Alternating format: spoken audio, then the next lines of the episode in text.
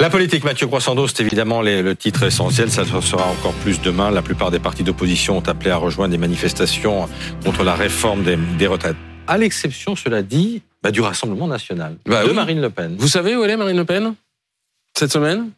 À Dakar, en Afrique, pour euh, parfaire sa stature internationale, euh, pour tisser des liens avec des personnalités importantes. Demain, aujourd'hui. Précise même le RN. Non, elle s'est envolée lundi. Elle ah. reviendra en fin de semaine. Elle sera donc pas en France au moment où des centaines de milliers de Français descendront dans la rue pour protester euh, contre la réforme des retraites. Alors quand vous vous targuez d'être la première opposante à Emmanuel Macron, quand vous avez condamné ce projet de loi, mm.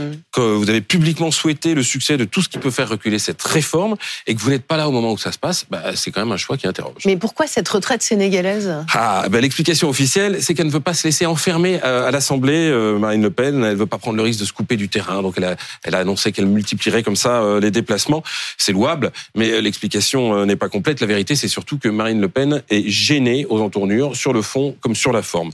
Elle est gênée sur le fond parce que les retraites, ça lui a jamais réussi. Hein. Elle a beaucoup, enfin, elle a varié sur la question. Vous vous souvenez qu'en pleine campagne présidentielle, elle avait effectué un virage à 180 degrés en jetant aux orties son projet qu'elle martelait depuis des années de retraite à 60 ans pour proposer un autre euh, système. Le RN s'était euh, défendu à l'époque de tout revirement en évoquant le pragmatisme, mais ça n'avait euh, convaincu personne.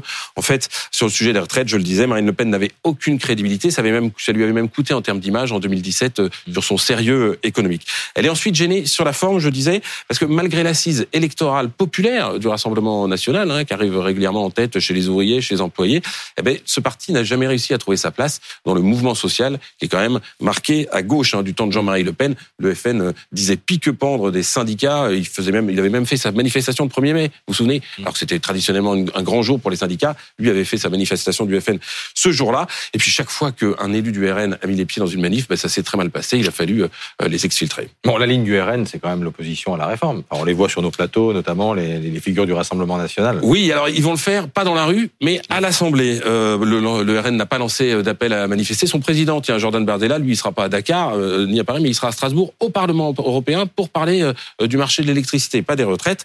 L'objectif du, du, RN, c'est d'attendre que le texte arrive dans l'hémicycle et d'essayer de le combattre ou de peser sur la réforme à l'Assemblée. C'est un numéro d'équilibriste quand même et qui est d'autant plus délicat que le RN a annoncé qu'il pourrait voter certaines mesures comme la retraite minimum à 1200 euros tout en votant contre le projet dans sa globalité.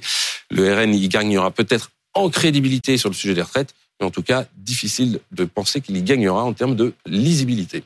Merci Mathieu.